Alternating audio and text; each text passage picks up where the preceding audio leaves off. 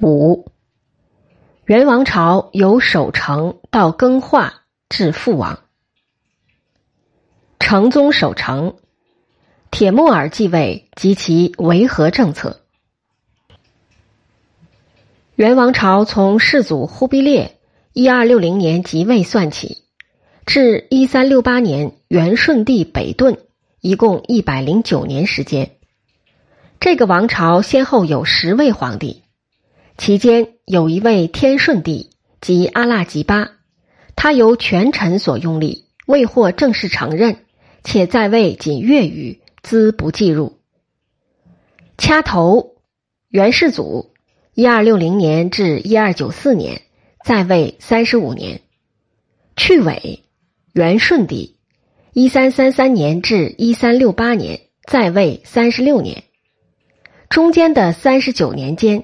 曾先后走马灯似的换了八位皇帝，除开皇帝本身寿命的短促这一因素外，更大的问题就是韩魏的继承危机一直困扰着蒙元整个时代。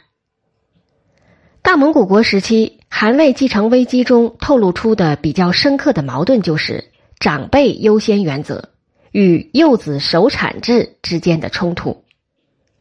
进入元时期以后。上述那对矛盾似乎已有所减弱，皇位在忽必烈的儿子真金的后嗣中产生。皇位继承主要受到两大因素的影响：一是朝中权臣的作用明显得到提高，而蒙古忽里台上诸王的作用则在减弱；二是镇守漠北本土、祖宗根本之地的蒙古宗王更具有问鼎大汗。或皇帝宝座的机会，因为他们常常统帅着强大的驻边军队。这后一大因素逐渐演变成为元代皇位继承的一种传统或惯例。当然，特别值得注意的是，蒙元时代不少大汗或皇帝得以继位，其母后的影响同样也是至关重要的。真金太子是忽必烈皇后察必哈敦所生的次子。他们的长子是朵尔之，因体弱多病早卒。按照汉地的传统，真金以嫡以长立为太子是再正常不过的了。不过，忽必烈在众多儿子中，曾属意四子纳木罕作为他的继承人。拉什特的史籍记载说，和罕在数年之前，当海都的军队还未掳去纳木罕之时。曾无意中说出了由他继承大位，这个热望一直都存在他心中。但后来何罕注意到真金很聪明能干时，就很喜欢他。当托托蒙哥已经把纳木罕送回之后，何罕命令立真金为何罕。纳木罕难过起来，他说道：“他继位后将怎样称呼你呢？”何罕生了气，把他大骂一顿，从自己身边赶走。并说道：“不许再来见我。”他过了几天就死了，指纳木罕。纳木罕于至元三年封北平王，四年出镇阿里马里，以右丞相安童辅佐，七年讨伐叛王聂古波。他屡立战功。然而至元十四年（一二七七年）的时候，纳木罕被叛王西里吉给劫持了，安童也遭拘禁。直到至元二十二年（一二八五年），纳木罕才被放归，仍负责镇守北边。元始太定帝本纪一称，世祖以第四子纳木罕为北安王，镇北边。纳木罕能到北边镇守，已经显示出他在忽必烈心中的地位了。史籍中记载，纳木罕对皇位的觊觎以及对真金继位的安排表达不满。主要原因就在于纳木罕拥有统兵镇守漠北的优势。当然，纳木罕自己的估计与后来事态的发展已不是能随他的意愿为转移了。尤其是他曾被掳走这件事情，估计已严重影响了他的政治前途。其实，真金被立为太子的苗头，早在中统三年的时候就已十分明显了。据《元始世祖本纪二》记载，中统三年十二月甲寅，封皇子真金为燕王，守中书令。《元始世祖本纪五》记载，至元十年（一二七三年）三月，遣设太尉同知枢密院事伯颜授皇太子真金御册金宝。辛未以皇后、皇太子受册宝，昭告天下。《元始》卷一百八十《诸王表》则称。真金于至元十四年册为皇太子。真金以皇太子之尊，长期兼领中书省和枢密院事。一二八五年，真金去世，这使得皇位的继承人选突然生变。忽必烈晚年对新人选的问题似乎长期举棋不定。在铁木儿之母真金的正妻阔阔真的积极斡旋下，至元三十年（一二九三年）六月。铁木儿被授予皇太子宝玺，总兵出镇漠北，并由重臣玉溪帖木儿辅佐。元始世祖本纪十四称，以皇太子保授皇孙铁木儿总兵北边。此时距离真金去世已近十年了。至元三十一年（一二九四年春），忽必烈驾崩。当年四月。铁木儿至上都即皇帝位，是为元成宗。不过，元成宗的继位并不是一帆风顺的，他遇到了长兄甘麻剌的强有力的竞争。此前，甘麻剌在与铁木儿的竞争中失败，据说是因为有口吃、口才不好，所以忽必烈选择了铁木儿。甘麻剌也长期镇守北边。至元二十九年（一二九二年）。甘麻剌由云南梁王改封晋王，移镇北边，统领太祖四大沃尔朵及军马，达达国土。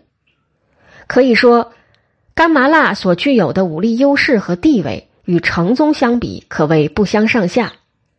世祖驾崩时，晋王随即奔赴上都参加护理台。据《元始显宗传》载，世祖崩，晋王闻父。奔赴上都，诸王大臣咸在。晋王曰：“昔皇祖命我镇抚北方，以为社稷，久立边事，愿服爵职。母弟铁木儿仁孝，疑似大统。于是成宗即帝位，而晋王复归藩邸。”从这段微妙的叙述中可以看出，晋王甘麻剌当时摆出了欲争权的架势。无奈的是。铁木儿是忽必烈所指定的继承人，又得到母后阔阔真的支持。更为重要的是，当时重臣玉溪帖木儿、伯颜、不忽木等都支持成宗继位。伯颜对成宗的支持可谓不遗余力。据《元始伯颜传》载，成宗即位于上都之大安阁，亲王有为言，伯颜握剑立殿壁。臣祖宗宝训，宣扬故命，述所以立成宗之意，辞色俱立，诸王鼓励，屈殿下拜。甘麻剌面对诸王大臣都齐聚在一起的情形，只能无奈接受事实，回到自己的藩邸。当然，正是由于甘麻剌长期镇守漠北，在以后的地位争夺中，甘麻剌后嗣仍然有问鼎皇帝宝座的机会。元泰定帝也孙铁木儿就是甘麻剌的长子。成宗在即位诏书中称：“上念先朝数政，悉有成规，唯慎奉行，罔敢失坠。”他要遵守世祖成规，以持营守成作为基本国策。为了使世祖时期原有的政策能得以延续，成宗即位之后所启用的政府机构官员，基本上是世祖后期的官员。并没有大规模更换新鲜血液，中书省的在职官员大多留用，甚至原来的理财大臣阿合马手下的麦树丁和阿里等人也继续得到任用。为保持社会稳定，成宗通过减免赋税、限制诸王势力等措施，以缓和社会矛盾。成宗也对世祖时期的一些政策改弦更张。尤其是在对外政策方面进行了调整。一方面，成宗在击败西北叛王海都等宗王的基础上，向察合台汗国、伊利汗国、钦察汗国派出使臣，表达约和意愿，逐渐形成一种相对和平的局面。值得注意的是，大德年间以后，由于元王朝逐渐减少了在西北方向上对别什巴里、西域等地区的进攻，元代史料就比较少提及西北诸王叛乱的事情了。另一方面，他调整了忽必烈时代的对外扩张策略，停止了对日本的进攻，在对东南亚方向的征伐上也有所收缩。成宗开放海外贸易，元廷同东南亚、伊朗等地区的海外贸易也开始兴盛发达。不过，这种活动多是官营活动，私商入海贸易是被禁止的。我们从元代福建行省的治废过程中，也能看到从世祖到成宗时期政策的转变。大德三年之前，福建行省屡次设置，又屡次罢废；大德三年以后，长达数十年间，福建又长期不单列制省。这其中主要的原因就是成宗时期在对外军事征服、对内镇压反叛方面已有所收敛。政局渐趋平稳，对海外的招抚与经营开始加强，海外贸易逐渐加强，因此单独设置行省的必要性已经降低。成宗时期出现的变化，其实某种程度上是对世祖政策的变更。可以说，成宗在位期间基本维持着守成局面，对内对外都强调维和。元成宗本人不如世祖忽必烈那般具有开拓进取的雄心，首要大臣完泽又推行处之以安静，不急于功利的政策，所以成宗时期出现一种世道清平、人祸休息的安定局面。然而，由于元王朝本身维持运转有着特殊的需求，尤其表现在赏赐方面，皇帝滥赏无度。长治财政入不敷出，因此成宗朝的经济状况也日趋窘迫，社会矛盾依然突出。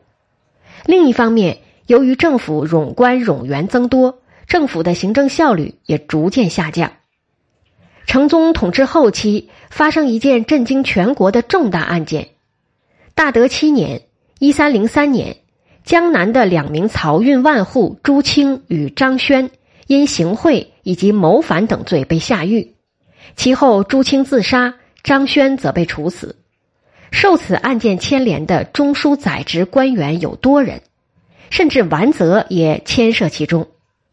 这件轰动一时的大案，一改成宗登基以来的平和宽宥之风气，在朝野引起了很大的争论。宋末元初时。朱清、张轩两人只是今上海地区走私食盐的海盗，后来他们降元伐宋，有一定战绩。他们两人最为人称道的是，至元十九年（一二八二年），元廷在寻求如何将南方漕粮大规模北运大都的时候，朱张两人建议寻海路北运。这一建议得到采纳，于是两人置办海船，研究海运路线。自江苏太仓刘家港起运粮食到京师，大幅度缩短了漕粮北运的时间，便利了南北方经济的交流，更为后来海运以及海外贸易的发展提供了很好的基础。两人由此起家致富。张轩官至江南行省左丞，朱清则由都漕运万户而累官至河南行省左丞。为朱张两人招来杀身之祸的，不是行贿或所谓的谋反意图，最根本的是因为他们私自置办大批海船，参与东南亚诸国的通商贸易，这严重损害了原本由政府所控制或元成宗等皇族所控制的海上贸易的利益。受到朱张案件牵连的腐败官员，后来很快又得到重新启用。由于贪腐以及滥加赏赐等现象的不断增多，成宗朝末期不仅财政面临危机，整个社会的危机也愈发突出了。大德十一年（一三零七年春正月），成宗驾崩，他在位十三年，去世时年仅四十二岁。他的谥号为亲明广孝皇帝，蒙古尊号为完泽笃和汗。元成宗是为守成之君，元史这样评价成宗：成宗成天下混一之后，垂拱而治，可谓善于守成者矣。为其末年，连岁寡疾，凡国家政事，内则决于公胡，外则委于宰臣。然其不至于废坠者。则以去世祖为未远，呈现俱在故也。在忽必烈这位强人之后，元成宗能坚守政局，保持国家平稳，这确实称得上是一大历史的功绩。成宗去世之后，由谁来继承皇位呢？成宗曾于大德九年（一三零五年）册立德寿为太子。德寿太子是成宗与皇后不鲁罕的独子。然而，德寿太子不久便夭折了。成宗去世前未再立太子。不鲁罕由于在成宗生病后一直干政，他与朝中许多官员都较为亲密。成宗去世之后，不鲁罕在继承人的人选问题上大力支持元成宗的堂弟安西王阿难达继位。据说，布鲁罕与阿难达之间的关系十分特殊。阿难达是真金弟弟芒哥剌的后人。在与西北叛王的战争中，他战绩颇丰，手头掌握着重兵。他是一位已皈依伊斯兰教的蒙古宗王。成宗去世之后，阿难达也立即回朝，与布鲁罕里应外合，企图夺权。时任中书省右相的哈拉哈孙则支持真金次子达腊麻巴剌的长子海山继位。海山的弟弟爱玉离拔力巴达也拥立兄长。达腊麻巴剌曾于至元二十八年（一二九一年）出镇怀州，不过很快病逝。大德三年（一二九九年），由于宁远王阔阔出总兵北边，待于备御，北方边防松弛，成宗命侄儿海山总兵漠北。大德年间，与西北藩王的战争中，海山战功显著，深为蒙古诸王将领所拥护。由于海山军功显赫，又统领着精锐的军队镇守漠北和林，因此他在地位的争夺中具有十分明显的优势。他的弟弟爱玉离拔力巴达在大德九年十月，成宗大病的时候，被皇后普鲁罕遣送至怀州的封地，主要就是为了防止他将来介入到皇位的争夺中来。爱玉离拔力巴达重视儒术。清新汉文化，颇得中原及南方士人民心，所以卜鲁罕对他有所防备。爱玉离拔力巴达在成宗去世后，立即与母亲启程返回大都奔丧，而此时他的兄长海山仍在西北地区巡守，距离大都十分遥远。爱玉离拔里巴达从河南地区北上，不久就先于海山回到大都。